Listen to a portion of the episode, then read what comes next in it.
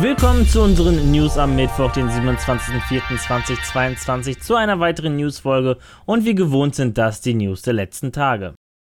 Fast dreieinhalb Jahre liegen zwischen der Enthüllung und dem tatsächlichen Launch von Diablo Immortal. Der Ableger von Blizzard Entertainment, der auf der BlizzCon 2018 aufgrund der Mobile-Ausrichtung noch mit Buhrufen vom Publikum quittiert wurde, wird am 2. Juni 2022 für Android- und iOS-Geräte als Free-to-Play-Titel veröffentlicht. Es ist das erste Blizzard-Spiel, das von Grund auf für Mobile-Geräte entwickelt wurde. Darüber hinaus hat Blizzard erstmals bestätigt, dass das MMO-RPG-Spiel in Diablo-Franchise auch auf PC via Battle.net erscheinen wird. Im Gegensatz zur Mobile-Version wird die PC-Fassung zunächst in einer offenen Beta starten.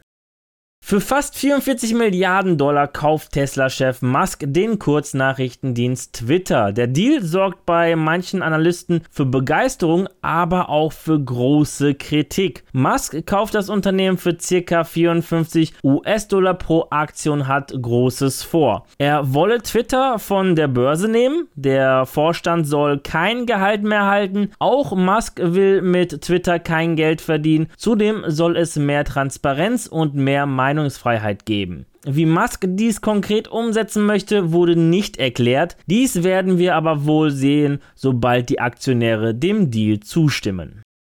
Der französische Videospiel-Publisher Ubisoft Entertainment steht wohl im Fokus einer Übernahme. So berichtet es zumindest Bloomberg. Mehrere Investmentgesellschaften, darunter Blackstone und KKR, haben im Auftrag eines Kunden das Geschäft des französischen Publishers untersucht. Wer der Auftraggeber sei, konnte nicht identifiziert werden, da die Investmentgesellschaft eine Stellungnahme ablehnte. Zum aktuellen Zeitpunkt liegt der Wert des Publishers bei 5,2 Milliarden US-Dollar. Von Seiten Ubisoft besteht kein Interesse zu verkaufen, auch gab es bisher keine ernsthaften Verhandlungen mit potenziellen Käufern.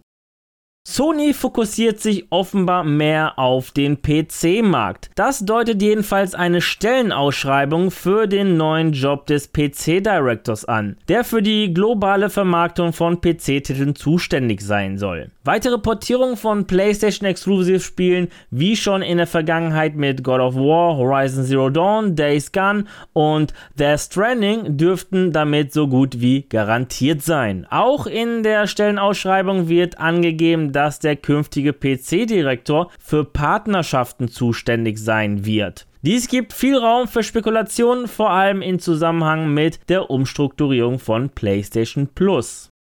The Last of Us erschien ursprünglich für die PS3. Kurz nach dem Release der PS4-Konsole erschien auch für diese eine leicht aufpolierte Remaster-Version. Und auch die neue PS5-Konsole soll in den Genuss einer Neuauflage des ersten Teils kommen. Wie wir schon in der Vergangenheit berichteten, soll Naughty Dog an einem waschechten Remake arbeiten. Nun gießt ein weiterer Hinweis Öl in die Flammen der brodelnden Gerüchteküche. Auf dem LinkedIn-Profil des Naughty Dog QA Mitarbeiters Cory Hong wird nämlich die Arbeit an zwei unangekündigten Titeln aufgenommen aufgeführt. Eines davon soll ein Remake und eines ein Multiplayer-Titel sein. Angeblich soll das The Last of Us Remake bereits in der zweiten Jahreshälfte von 2022 erscheinen. Somit würde es passen, dass zu diesem Zeitpunkt ein Spiel in der QA-Phase sich befindet. Ja, das waren die News der vergangenen Tage. Ich verabschiede mich an dieser Stelle. Vielen Dank fürs Reinschauen bzw. reinhören. Wenn euch die Folge gefallen hat, dann würde ich mich natürlich über eine positive Bewertung von euch freuen, wie auch über eure Kommentare auf YouTube. Und damit ihr keines unserer News verpasst, einfach ein Abo bzw. Follow dalassen und auf YouTube natürlich das Glöckchen nicht vergessen zu aktivieren. Die nächste Newsfolge gibt es am kommenden Samstag. Bis dahin bleibt gesund und guten Loot euch. Ciao.